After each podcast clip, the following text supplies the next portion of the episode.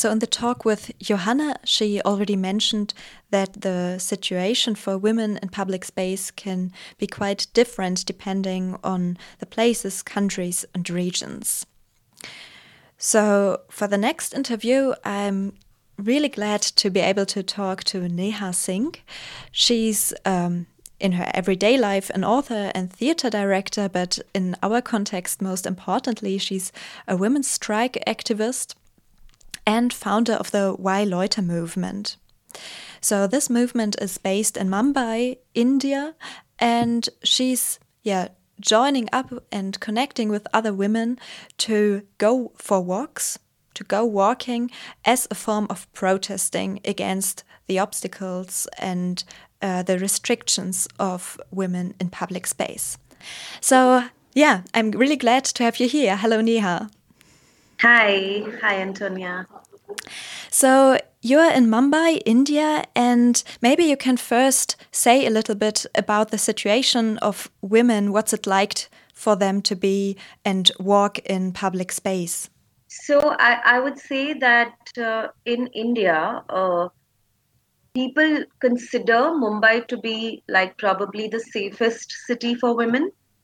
Uh, to you know roam around, uh, access public transport, public spaces, um, but it just goes to show how bad the situation is uh, in the country that, you know, even a little bit of freedom and a little bit of safety is considered like so good. Like people say, Mumbai is so good for women. But actually, if you ask women, uh, they would say that it's still not, uh, you know, the best, and it's still not what we want because uh, there's still um, you know a lot of safety issues. There are still places in mumbai where we cannot go and you know feel complete freedom. Um, there are still uh, you know different negotiations that women do every day in mumbai uh, about you know what to wear and uh, what transport to take and uh, for how long we can be out and uh, uh, you know putting the onus of safety on ourselves like or, or some male figure with us so that we feel safe. Not venture out probably late at night uh, alone or even in a group of girls. Um, there still be uh, you know men stalking us or uh, there's uh, harassers on the streets uh, in the local trains in public transport. Um, and mostly you know if if something goes wrong in the sense if a woman is harassed there's a lot of victim blaming uh, like you know why were you there? Why what was the reason for you to be out uh, at such a late hour? Uh, you know you asked for it. You should have been more alert. You should have uh, thought about your own safety. You should be home you shouldn't come out on the streets if you don't have any reason to be out um, so it's all right, you know, if you're going for work or you're going to college or you're going to school or you're out with your family.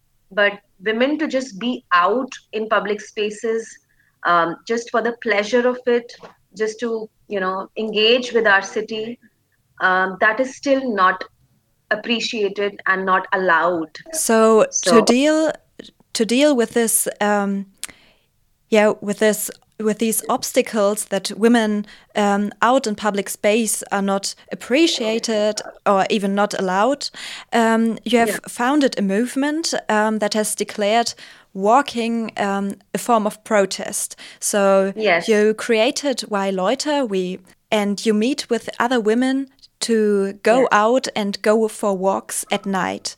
Can you maybe explain a bit or um, yeah, say something about why Loiter as a movement was created?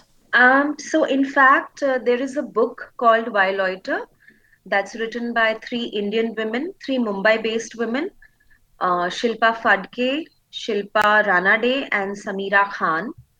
Uh, they're all feminist uh, activists, academicians, journalists uh, town planner. Uh, and they wrote this book in uh, 2011. And uh, the book uh, basically talks about how it's important for women to reclaim public spaces for pleasure. and uh, how it's important for women to not have to always explain and justify why they are outside of the house. Um, so I read that book in 2014, and uh, you know the Delhi rape uh, had happened in 2012, and it kind of shook the whole country and the world. I think, um, and all of us were extremely uh, in pain, in in personal pain over that uh, rape, and uh, we all wanted to. Uh, we all were doing a lot of protests and you know creating art and theater and music around it um, but when I read this book in 2014, I felt like this is such a simple way of protesting. Um, just a woman's body in public space without any justification, without any explanation to authorities or to men or to family, and just you know feeling that freedom is is uh, such a powerful way of protesting. Uh, and not just protesting i mean it's also fun. I mean it's pleasurable because uh, growing up in india uh, right from childhood you know girls are told you cannot go out. You have to only go out with your brother or your father or your family. Uh, what are you doing outside? Stay at home. So all those things were uh, internalized conditioned inside me also uh, so I wanted to break that conditioning for myself. And uh, so I started, uh, so I thought that I'm going to follow, you know, the, the things that are being said in the book that you have to go out and reclaim public spaces. Um, and I and that time my flatmate was a girl also, so I told her about this, and uh, she was also equally excited and uh, so the two of us uh, we just uh, on a on a sunday morning actually we started with loitering in the daytime. Uh, we took our mats and we took our you know coffee mugs and our music and we just found a public park um, and we just went and we lay down there on the grass. And uh, we just enjoyed ourselves you know felt the blue sky above us and the grass beneath us doing nothing. Um, and uh, we clicked a lot of photographs and we put it up on Facebook and uh, we just hashtagged it Why Loiter. And then a lot of our women friends, they started uh, asking us, inquiring. They were curious, like, what is this? What is Why Loiter? What are you girls doing? This place looks so nice. Uh, you seem like you're having so much fun. What did you do? So I think these emotions of fun and protesting they're quite different emotions to what women yeah quite often usually experience when walking alone at night. But i yeah. was wondering like even if you're walking in a group um, as women at night are there situations where you uh, still feel particularly afraid? And how do you as women deal with this yeah. Um, so even in groups, I mean, even if we are four of us or six of us or eight of us, uh, we still do feel a sense of fear, uh, a sense of uh, that anything can happen anytime. Uh, because uh, you know, men they would just go go past on uh, motorbikes or cars, uh, like really close to where we are walking. So they could just pull out a hand and like hit somebody or harass someone. Uh, and of, of course you know all sorts of commenting and shouting things which are abusive uh, that happens even when we go out in groups. Um, and also uh, the police.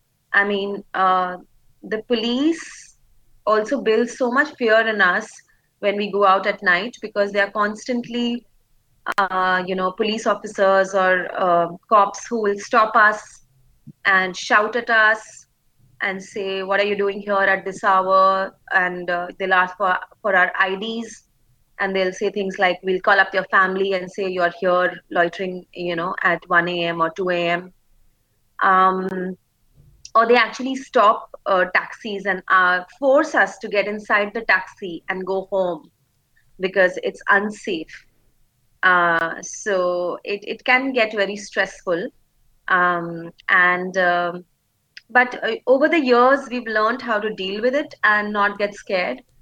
Uh, and you know to basically explain uh, to the police what we are doing um, and so, I guess yeah. this also shows that you cannot rely on the police or on state institutions to make it safe for women to be in public space, to be outside, uh, to go walking freely, but you have to do it as a collective and um, just reclaim the public space by yourself. Yes, absolutely. Because, you know, uh, even the police uh, I mean, they are also people growing up with the same patriarchal mindsets that we are growing up, that all of us are growing up with. So they feel that they are shouting at us or harassing us for our own safety, but we don't feel that way. So uh, we always take a very, um, we always take a, a, a stand where we actually engage with the police and also with our harassers so if you know there are men following us or stalking us when we are walking, we actually just turn around and go up to those men, and you know we we introduce ourselves and we say, okay, this is Neha, this is uh, you know this is my friend, these are all my friends, and we are walking here. And is it a problem for you? Like why are you following us, or why are you commenting on us? And um, uh, and it, it really uh, surprises them because that usually doesn't happen that the woman will turn around and start talking to the harasser. Uh, so we've actually had very interesting conversations with our harassers and with the police where uh, we've probably like talked to them for like half an hour to an hour explaining why it's important not just for women to come out and reclaim public spaces but for everyone to feel safer, even for children or the LGBTQI community or people with uh, you know different needs, um, uh, and for the minorities.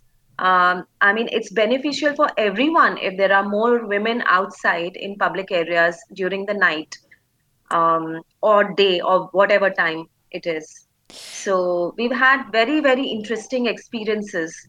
And uh, I think that has happened only because we've had so much of a political uh, political understanding of why we are outside.